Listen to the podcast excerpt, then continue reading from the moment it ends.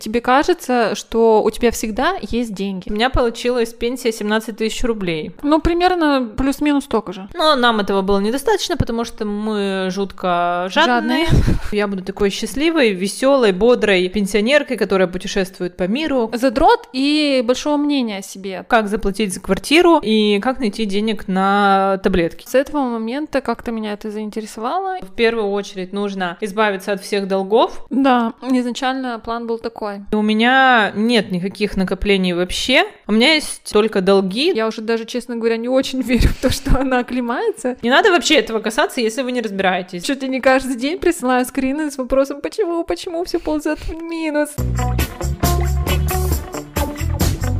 Привет, вы слушаете подкаст «Чего хотят женщины». Меня зовут Кира. Меня зовут Мариана. И во втором выпуске второго сезона сегодня мы решили поговорить о том, как копить деньги. На что копить и стоит ли вообще копить. Быть или не быть, как говорится. Как родилась у нас эта тема? Поводом э, тому, чтобы вспомнить про накопление, стала пенсия, а именно как мы будем жить на пенсии. Я почему-то в своей голове представляла, что я буду такой счастливой, веселой, бодрой пенсионеркой, которая путешествует по миру, которая ходит э, на какие-нибудь кружки развивающие, на танцы, на жонглирование или еще куда-то. Ну, в общем, такой пенсионеркой, которая не заморачивается о том, каких ей купить продуктов, как заплатить за квартиру и как найти денег на на таблетки необходимые. Но пришел, видимо, такой возраст чудесный, когда я об этом покрепче задумалась и поняла, что на самом деле я живу такой жизнью, которая не предполагает, что вдруг на пенсии каким-то волшебным образом я стану богатой, ну или, по крайней мере, умеренно богатой пенсионеркой, которая может это позволить себе. Сейчас мне 30 лет, и у меня нет никаких накоплений вообще. У меня есть э, только долги, долги стандартные для людей моего возраста, это ипотека и на квартиру, и кредиты для того, чтобы отремонтировать эту квартиру. Ну и, собственно, я поняла, что если буду жить в таком же режиме меня ждет пенсия, ну, не совсем такая, как я себе представляю. Поэтому я задумалась над тем, что я могу сейчас делать для того, чтобы как-то себе подсобить на пенсии и как-то улучшить эту ситуацию. И отсюда стал вопрос накопления. А у тебя, Марьяна, с чем это все связано? Ну, я-то знаю, но расскажи слушателям. Я, честно говоря, не помню, как вообще ко мне пришла такая идея. Мы тут с Кирой вспоминали и пришли к выводу, что я стала слушать подкаст Мани Папы, и он там рассказывал про семейные инвестиционные и вообще финансовые штуки, как устроить свой бюджет и тому подобное. И вот я помню, что там один из выпусков был про индивидуальный инвестиционный счет, и, видимо, с этого момента как-то меня это заинтересовало, и я стала немножко погружаться в эту тему. Но погружаться это очень громкое слово, на самом деле я до сих пор, в принципе, ноль ну, в хотя этой бы теме. чуть-чуть интересоваться Но и чуть-чуть, да, интересоваться и задумываться. И я помню, что первые накопления были мои в долларах. То есть я решила, что вот надо копить в долгую и надо покупать доллары. Ну, в итоге эти доллары уже сто лет, конечно, проданы, причем в минусе, как только я начала копить, э, доллар стал падать. Так что первая же попытка попы- попытка. Первая же- же попытка. Же попытка, да, оказалась э, не очень удачной, но я не сдаюсь. Ты задумаешься о том, чтобы копить не из-за пенсии, как у меня. Ну, сейчас уже, да, у меня есть ближайшие, так скажем, на перспективу потребности, то есть пока я еще не откладываю на пенсию и пытаюсь дыры заклеить в своем бюджете на текущий момент. Если, ребята, вам кажется, что ваша пенсия будет какой-то другой, хотя, мне кажется, а, пенсия у нас в государстве это уже притча во языцах, но вдруг вам интересно, зайдите на госуслуги, там есть пенсионный калькулятор. Этот калькулятор вам позволит рассчитать примерную предполагаемую будущую пенсию при тех э, доходах, которые вы предполагаете получать, естественно, официальных. Я, например, этим калькулятором воспользовалась, у меня получилась пенсия 17 тысяч рублей. Рядом у тебя сколько? У меня вышло чуть поболее, там вышло около 23 тысяч рублей. Кому интересно, посмотрите. Когда мы поняли, что нам бы, наверное, хотелось копить, мы решили подумать о том, как можно копить. И вариант номер один это просто складывать деньги, деньги дома в какую-нибудь банку или под подушку. Но большой значительный минус этой идеи в том, что инфляция ежегодно, ежедневно будет потихонечку жрать и обесценивать ваши накопления. Тем более, что, например, сейчас инфляция огромная. Да, и еще один минус, ну, как мне кажется, с психологической точки зрения, что вам эти деньги будут все время в доступе, у вас будет большой соблазн их взять по чуть-чуть сегодня, завтра. В общем, так копить сложнее, когда они у тебя всегда под рукой. Поэтому задача оказалась в том, хотя бы, чтобы деньги не съедала инфляция. Что для этого можно сделать? Один из вариантов, собственно, который, скорее всего, приходит на ум, положить эти деньги в банк под процент на вклад. Да. Но, например, еще в прошлом году проценты были уже совсем маленькими, потому что ключевая ставка ЦБ была очень низкой. Сейчас, кстати, она начинает расти, и процент на вкладах тоже растет. И уже, кстати говоря, он, ну, собственно, он, наверное, и всегда превышает официальную инфляцию, да? Ну, смотря какой вклад, например, понятно, что если вы выбираете тот, где вы не можете ни дополнять, ни снимать деньги, там процент повыше. Вклад в банке, в принципе, это неплохой вариант. Например, сейчас, по-моему, официальная инфляция процентов 6, а можно положить там там под 7. То есть вы не будете позволять деньгам таять под инфляцией. Но нам этого было недостаточно, потому что мы жутко жадные. жадные. И мы решили подумать э, о чем-то еще. Кстати говоря, следующее, к чему мы перейдем, это инвестирование в фондовую биржу. Но промежуточный вариант есть еще такая опция, как э, накопительное страхование или страхование на дожитие, когда вы договариваетесь со страховой компанией о том, что вы в течение определенного периода какие-то суммы ежегодно, например, вносите, и если вы до этого возраста доживаете, все в порядке, вам эти внесенные деньги возвращают, плюс какой-то еще инвестиционный доход сверху. И, кстати говоря, на эти суммы можно получать так также налоговый вычет в виде 13%.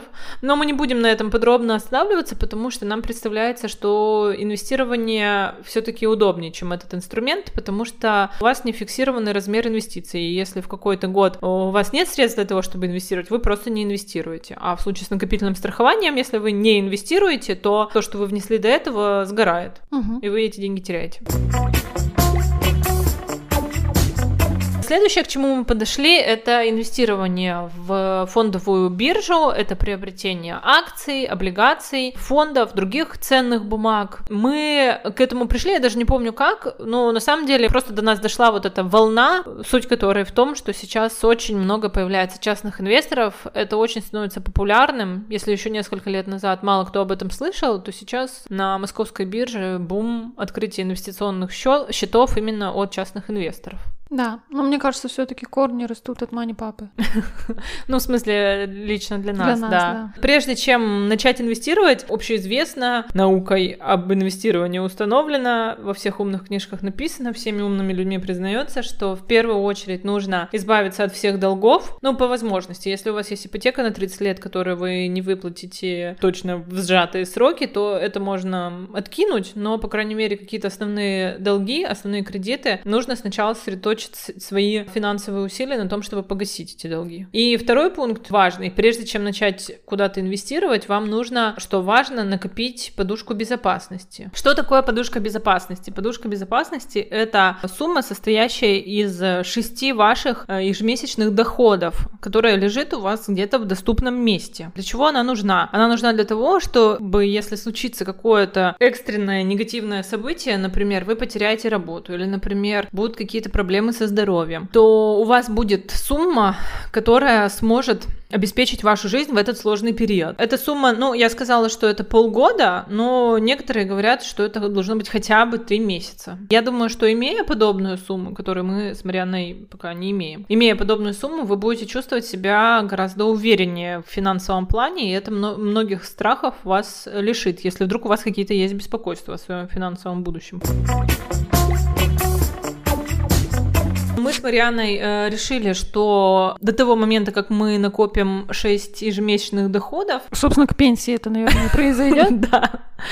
А, что это очень долгий период, и мы никогда не начнем изучать инвестирование, поэтому мы решили для себя, что мы начнем инвестирование на маленьких суммах, будем тренироваться, изучать и пробовать, ну и параллельно с тем пытаться копить эту подушку безопасности. Кстати, это тоже один из советов. Если вы ничего не знаете об инвестировании, то то начните его изучать, тренируясь на маленьких суммах. Это возможно. Сейчас мы с Марианой расскажем про наш опыт. В общем, мы с Марианой решили эту тему изучать и договорились, что будем инвестировать по 1000 рублей ежемесячно. Да, изначально план был такой. Но потом мы немножко вошли во вкус, но это я первая Точнее, начала. Кирюшка вошла во вкус, потому что я, как обычно, нищая, и думала, мне бы наскрести хотя бы эту тущенку Кира там, ну, я купила то, я купила все.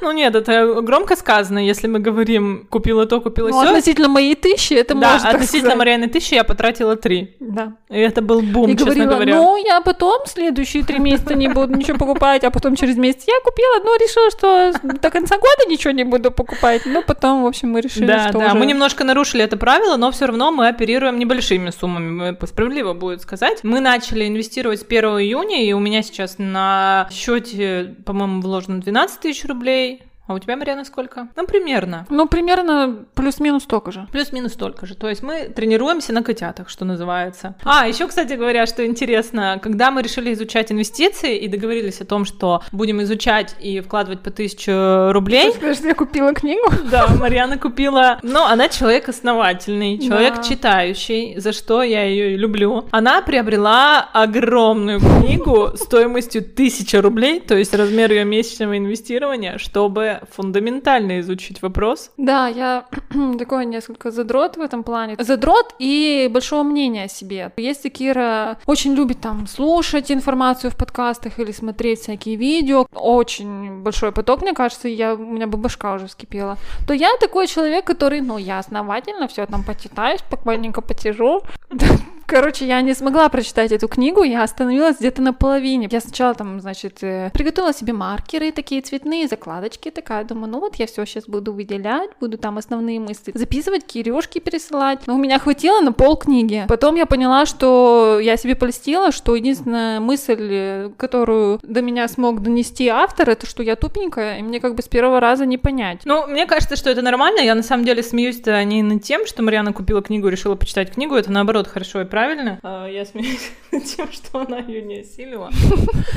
Вот. Ну и точнее, не то, что не осилила, а то, что еще и книга косарь стоила, то есть весь наш бюджет. Кстати, на- назови, Марьяна, хоть что за книга-то? Книга Бенджамина Грэма называется «Разумный инвестор. Полное руководство по стоимостному инвестированию». И, кстати говоря, об этой книге говорят как о Библии для инвестора. Да, она была в топе, так скажем, и вообще я заметила, что даже в нашем небольшом городе, в одном из книжных магазинов, она лежит на полке с бестселлерами. Уоррен Баффет, если кто-то знает, то это, ну, скажем, гуру инвестирования, он говорил, что это лучшая книга из всех, когда-либо написанных об инвестициях. Поэтому я решила, что, ну, значит, я достойна лучшего.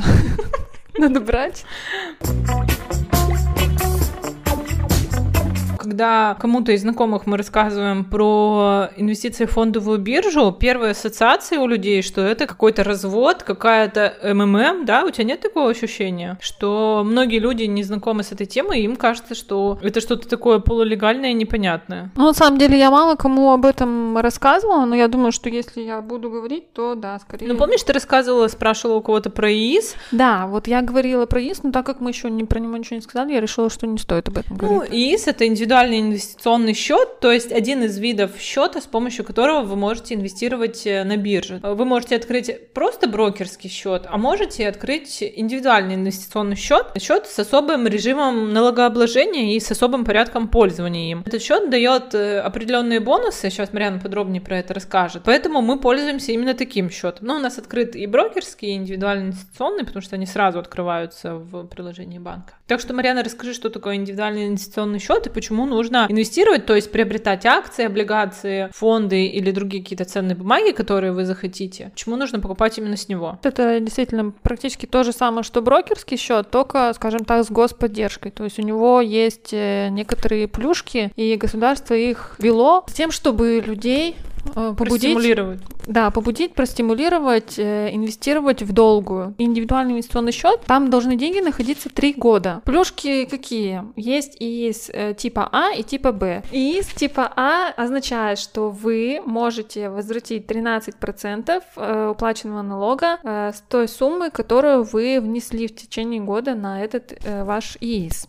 Но в пределах 400 тысяч рублей. То Да, есть в год. максимальный налоговый вычет за один год, который вы можете получить, это 13% от 400 тысяч рублей, что составляет 52 тысячи рублей. Да, тут надо иметь в виду, что если вы заплатили государству налог меньше, чем 52 тысячи за год... Зарплаты своей. Зарплаты своей, да, например, 30 тысяч налог составил, то тогда вы эти 30 тысяч сможете получить. Или наоборот, если вы заплатили больше, например, 80 тысяч, то вы сможете получить только 52. Да, 52 — это верхняя граница. Кстати говоря, можно вкладывать, по-моему, не больше миллиона на ИИС, но, в принципе, в этом нет никакого смысла, потому что вы все равно можете получить только с 400 тысяч возврат налога. И еще и есть ИИС типа Б. Для ИИСа типа Б характерно, что когда вы будете совершать какие-то операции на своем ИИСе, когда вы получите какую-то прибыль, по идее, надо заплатить государству 13%. Так вот, э, в ИИСе типа Б вам эти 13% платить не придется. Если вы им пользуетесь, то освобождаетесь от налога по любым доходам, полученным от инвестирования на нем. Тип налогового вычета вы можете выбрать не сразу, а, допустим, через три года, и вы можете для себя посчитать, что вам выгоднее э, получить вычет типа А или типа Б, и тогда уже определиться. Еще, кстати, стоит отметить, что ИИС одновременно может быть только один. То есть вы не можете открыть их несколько. Главный минус ИИСа заключается в том, что ИИС должен быть открыт а, как минимум на три года. И в течение этих трех лет вы не можете снимать деньги, которые вы туда внесли. Вы должны дождаться окончания этого периода и только потом, например, их снять. Или э, если вы решите не закрывать ИИС, допустим, то он продолжается. Но как минимум три года он должен существовать. То есть это должны быть те денежные средства, которые вы хотите инвестировать, как Марьяна говорит, в долгую, а не те, э, которые вы хотите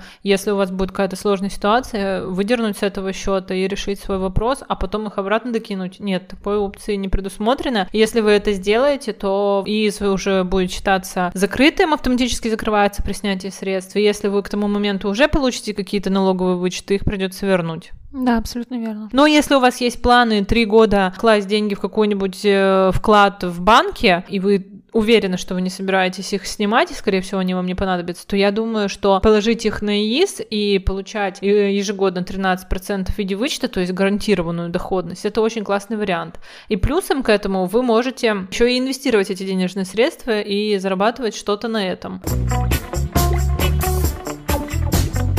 Давай скажем коротко, какие есть варианты инвестирования. Не будем подробно рассказывать, потому что мы слишком слабые в этом специалисты. Ну, собственно, есть акции, есть облигации, есть фонды. Что еще есть? Фьючерсы, но это вообще для меня закрытая тема, ничего не знаю. Да, ну, в общем, наверное, есть еще более какие-то сложные инструменты, но три самых простых мы назвали. Что такое облигация? Облигация это когда вы э, даете деньги в долг кому-либо под проценты. Кто это может быть? Кому вы можете на бирже дать долг? Вы можете дать в долг государству, это будут облигации федерального займа. Вы можете дать в долг субъектам федерации. Вы можете дать в долг обычным корпорациям, то есть частным предприятиям. Они могут могут быть как какие-нибудь известные большие крутые, так и не очень известные большие крутые и, вероятно, не очень надежные. Да, и получается, что чем менее они надежные, тем больше соблазн в них вложить, потому что у них больше обычная доходность. Да, ну, по крайней мере, обещанная доходность, а там уже что по факту будет неизвестно. Еще есть акции, это более инструмент волатильный. Волатильность это свойство акций э, менять свою цену Собственно, облигации тоже меняют. Ну да, но к дате погашения они все равно есть гарантированная их цена. Да, но, возможно, вы не дождетесь даты погашения и решите продать их раньше. Справедливое замечание. Что такое акция? Это вы приобретаете маленькую-маленькую долю в какой-то большой-большой компании, становитесь ее маленьким-маленьким совладельцем, миноритарием. Что это вам дает? Во-первых, вы получаете дивиденды, если это акция дивидендная, то есть компания делится с вами частью прибыли своей. Да, и они заранее говорят о том, что будут они делиться или не будут они делиться. А во-вторых, ну, наверное, дивиденды надо было наоборот во-вторых назвать, но во-вторых, вы можете можете рассчитывать на то, что эта акция вырастет в цене, и, соответственно, вы заработаете на росте стоимости акции. Ну или упадет. Ну да, первые дивиденды это стопроцентный вариант, что если вам обещали, то, скорее всего, их выплатят. Но это не стопроцентный вариант, потому что компания может оценить свою деятельность и решить, что дивиденды не будет выплачивать. Нет, я имею в виду, что если вот уже был какой-то отчет, после этого они решили, что дивиденды будут выплачиваться, и они обещаны, допустим, через 4 месяца, то они будут выплачены. Третий вариант, ну, из самых популярных э, инструментов, как нам кажется, на бирже, это фонды. Что такое фонды? Фонды — это портфель, в котором собраны один или несколько видов видов э, различных акций, облигаций, золота, так, чтобы диверсифицировать ваши э, риски возможные. И эти фонды, они составляются либо управляющими компаниями, либо банками. Зачастую они привязаны к каким-нибудь индексам, то есть рейтингам самых лучших, самых надежных компаний. Например, есть фонд, привязанный к S&P 500. Это рейтинг 500 лучших компаний Америки, по мнению вот этого рейтингового агентства S&P. Покупая этот фонд, вы покупаете по маленькому-маленькому кусочку каждой из этих 500 компаний. Тем самым вы диверсифицируете свои риски. Если одна из этих 500 компаний обанкротится, то вы это не особо почувствуете, потому что такая потеря компенсируется за счет остальных 499 компаний. Или если, например, грубо говоря, половина из них начнет падать, то другая половина будет расти, и в среднем будет вроде бы около дела. Тут еще плюс в том, что вы можете Понятно, что можете покупать сами, смотреть, сколько там в этом индексе, какие самые главные крутые компании, покупать сами их акции, но для этого нужно очень-очень много денег, а тут вы можете вкладывать небольшую сумму денег, и при этом у вас будет это всюду по чуть-чуть. Да, да, то есть нужно понимать, что цена акций бывает разная, да, есть компании за тысячу рублей, которые мы сейчас можем с Марианной приобретать, учитывая наш бюджет, но если вы захотите, например, купить акцию Apple, она там стоит что-то около 10, да, тысяч рублей, по-моему, или, например, например, акция Амазона, там вообще за 200 тысяч рублей стоит одна акция. То есть вы при всем желании, считая, что Амазон крутая, классная компания, перспективная, в которую нужно инвестировать, вы не сможете, имея ваш бюджет. А если вы купите какой-нибудь фонд за 5 тысяч рублей, в нем будет маленький-маленький кусочек и Амазона тоже. Про основные виды мы рассказали, теперь давай расскажем про наш опыт а, уже, получается, полугодовых попыток поинвестировать и в чем-то разобраться. Какие у тебя, Марьяна, есть советы какие ты считаешь, ты сделала ошибки? И вообще, есть ли смысл тренироваться на котятах, как ты считаешь? Да, безусловно, есть. Мне кажется, что... Ну вот сейчас, на данный момент, у меня практически все позиции в минусе. То есть, если бы я тренировалась не на маленьких суммах, а на каких-то больших, и во многом себе отказывала и все деньги направляла в инвестиции, то я бы, вероятно, сейчас не записывала подкаст, и билась бы башкой стену. Я понимаю, что я вкладываю суммы, которые, которые я готова потратить на свое обучение в этом вопросе, и поэтому мне хоть и обидно, и я Кире чуть ли не каждый день присылаю скрины с вопросом, почему, почему все ползет в минус, ненавижу эти красные цифры, но в целом это не такая уж обидная ну, потеря. Ну, кстати, сейчас все падает не потому, что Марьяна такой плохой инвестор, который выбрал самые ужасные акции и, и облигации, а просто потому, что сейчас, в принципе, падение по всем фронтам. Да, и по идее, вот, например, если следовать э, той же книге Бенджамина Грэма, он утверждает, что если акции падают, акции, в которые вы верите, так скажем, да, да, понятно, что это не стопроцентный прогноз, но все-таки, что надо их бегом покупать, что надо покупать, когда акции падают, и продавать, когда они растут. Тут сложная схема, на самом деле, я сама до сих пор все-таки не до конца понимаю, что надо покупать. Ну, у меня уже были, так скажем, ситуации, в которых я обожглась, например, я думала, что эти акции, они там по прошлому году принесли, допустим, 50% выросли, наверное, они в этом году будут расти, а, и вот скоро у них еще и будут дивиденды, и типа, вот, надо брать, надо брать, покупать. И в итоге я покупала на самом пике. И поэтому сейчас у меня некоторые позиции ушли вообще в самый-в самый минус. Насчет одной компании я уже даже, честно говоря, не очень верю в то, что она оклемается. Там как бы такая сумма, что я уже думаю, пофиг, посмотрю, чисто из интереса все равно оставлю деньги там и посмотрю, что с ней будет. Мне нравится приложение Тинькофф, мне кажется, на самом деле оно очень удобное, сравнивая с тем же ВТБ или Сбербанком, мне кажется, что Тинькофф намного удобнее. Даже с Кирой, когда мы что-то обсуждаем, она говорит, что у нее такой информации нет в приложухе, а у меня есть. И вот там есть, например, прогнозы. Именно по той акции, которую я рассказываю, что она пипец как упала, сейчас даже никаких прогнозов нет. Если какое-то время там было типа держать, держать, там причем две позиции. Одна была держать, вторая была продавать. Сейчас там вообще никаких прогнозов нет, типа все пипец. Кто не успел, тот не успел. Ну, кстати, вот этот вывод из нашего инвестирования на котятах, ну, для меня, в принципе, это и так очевидная вещь, ее везде говорят и объясняют, но пока на практике не почувствуешь, не понимаешь. Я в очередной раз убедилась, что инвестировать именно в акции — это слишком рисково для таких пользователей не продвинутых, как мы с тобой. Я думала, что я буду читать какие-то прогнозы инвесторов, где какие-нибудь управляющие компании рассказывают, что вот мы проанализировали то, мы сделали технический анализ, анализ. Мы вот знаем вот такую информацию, что будет вот в связи с тем-то рост. Я буду просто читать эту информацию и по этим рекомендациям приобретать, но, во-первых, этих рекомендаций миллион, и, во-вторых, они вообще ничего не гарантируют, нужно все-таки своим умом анализировать, а чтобы анализировать своим умом, на это надо тратить прям, ну, вообще, чтобы это была работа, по Да, сути. да. Или такое хобби, которым ты прям 24 на 7 увлечен. Да, так и есть. Потому что я вот тоже, как говорила, льстила себе, что я прочитаю книгу, и что я буду этим заниматься и увлечённой и так далее и тому подобное. Но на самом деле это оказалось не столь интересным, и я оказалась, оказалась не таким системным э, работником, так скажем, что мне это быстро надоело, и я, ну, как бы не хочу этим заниматься каждый день. Да даже по три часа, наверное, этого будет мало. И что самое интересное, мне кажется, даже те, кто занимается 24 на 7, они тоже не могут э, прям точно э, что-то Да. предсказать, что... Ну, я думаю, что в целом, наверное, да, они более эффективны, чем менее образованные менее вовлеченные люди. Но даже они не могут предсказать каких-то огромных ростов. И если они все еще, не знаю, ведут подкасты, ведут каналы и так далее, значит, им все-таки нужны деньги. А если бы они так хорошо предсказывали, они бы, наверное, сидели уже на Мальдивах и вообще ничего не делали. Ну, возможно, да.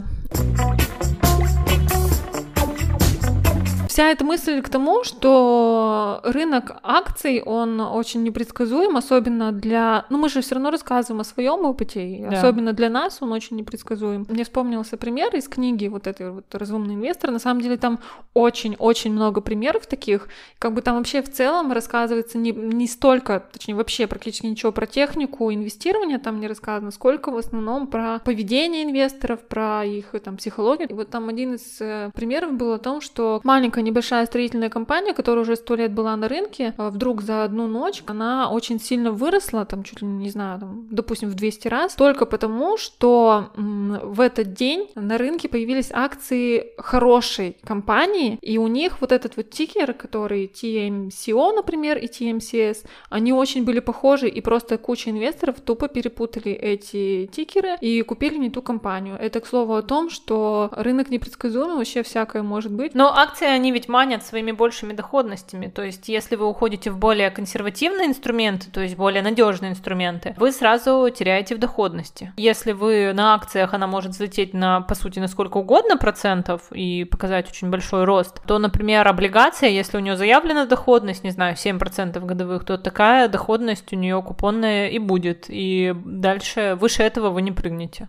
Но зато тут все обещанное получите. Ну, кстати говоря, для меня вот эта тренировка на кошках, я уже Марьяне рассказывала, что мне кажется, все равно она не до конца позволяет понять себя в инвестировании. Почему? Потому что сейчас, например, просадка, и когда я вижу, что какая-нибудь акция стоила 1000 рублей, а стала стоить э, 900 рублей, и я потеряла 100 рублей, я думаю, это печально, грустно, но скорее вот так в рамках какой-то игры, да, нашей с Марьяной. А если бы у меня лежало на счету миллион рублей, и я бы потеряла живыми 100 тысяч рублей, я думаю, что эмоции были совершенно другими. Так что тренировка на кошках не дает в полной мере себя познать и вот в этом плане изучить. Да, я согласна, но с другой стороны, мне кажется, допустим, даже если с этими суммами тебе будет сложно справиться, и ты поймешь, что это, ну, не твое, то и Ну. Тебе сложно справиться с этими суммами? Ну, ты Мне смотришь, ну, нет. потеряла 100 рублей, ну и плевать. Да, но я, видишь, как бы все равно в целом считаю, что я не буду инвестировать большие суммы. То есть э, моя политика такая, я буду инвестировать то, что, допустим, если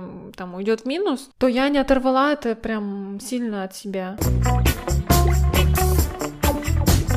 До того, как начать инвестировать, я изучила какие-то базовые вещи и знала, что нужна диверсификация и не нужно весь портфель формировать из акций. Я себе представляла, что у меня будет такой портфель. Где-то половина облигаций, 30% или 40% фонды и 10% вот эта рисковая часть акций. Но когда я начала инвестировать, я думаю, ну у меня и так маленькие суммы, мне хочется, чтобы у меня тут что-нибудь как-нибудь выросло побольше, и поэтому я стала приобретать акции. То есть я сама не, не пользовалась этими основами и базисами и поддалась соблазну, Мгм. оправдывая себя маленькими суммами.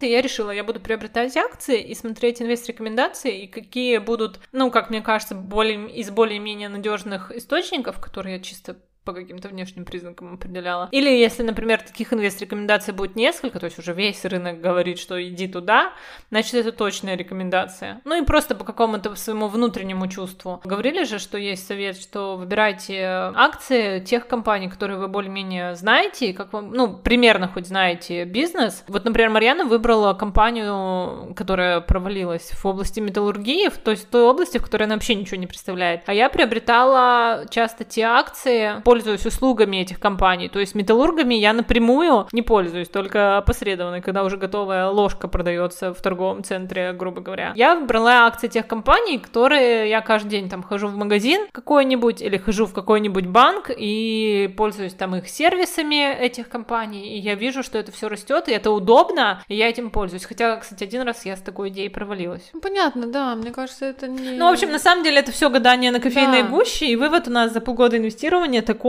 что очевидно и так, но мы его пережили на своей шкуре, что не надо вообще этого касаться, если вы не разбираетесь. Забудьте про эти акции, ну или оставьте себе в своем портфеле 5-10% для вот этих вот экспериментов. Ну, кстати, я еще хотела сказать свое оправдание, что, во-первых, да, у нас был уговор покупать что-то на тысячу рублей, а зачастую компании, которые мне хотелось купить, например, Сбербанк или еще что-то в этом роде, там стоят около трех с половиной тысяч. И второй момент, что я на госслужбе, я не до конца понимала, могу ли я вообще инвестировать. Во-первых, изначально думала, что я не могу инвестировать, потом я поняла, что, наверное, я могу инвестировать, но не касаясь иностранных каких-то инструментов, поэтому для меня многие инструменты тоже закрыты. Потому что зачастую кажется, что это российский инструмент, а потом оказывается, что он находится где-то там в Нидерландах, в Англии, в США.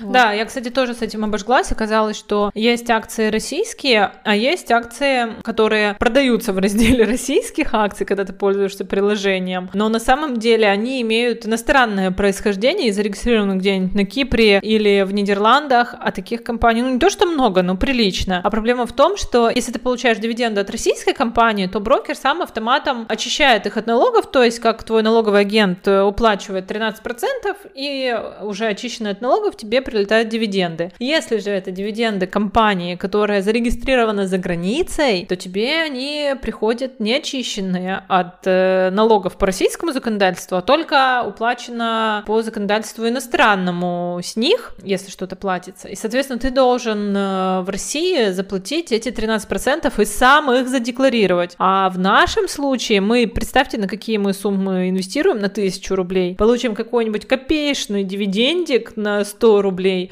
и потом по 13% с этих 100 рублей нужно сходить в налоговую отчитаться. Да, кто-то вообще этим не парится и не занимается этим, но мы люди законопослушные, и если бы знала я эту тонкость, может быть, какие-то акции иностранного происхождения, которые мне казались российскими, я бы не приобретала. Для примера могу сказать, что в Нидерландах зарегистрирован Яндекс, пятерочка зарегистрирована тоже, по-моему, в Нидерландах, Русагра зарегистрирована на Кипре, и тебе кажется, что ты покупаешь российскую пятерочку или Яндекс российский, а он вовсе не российский. Да, вот.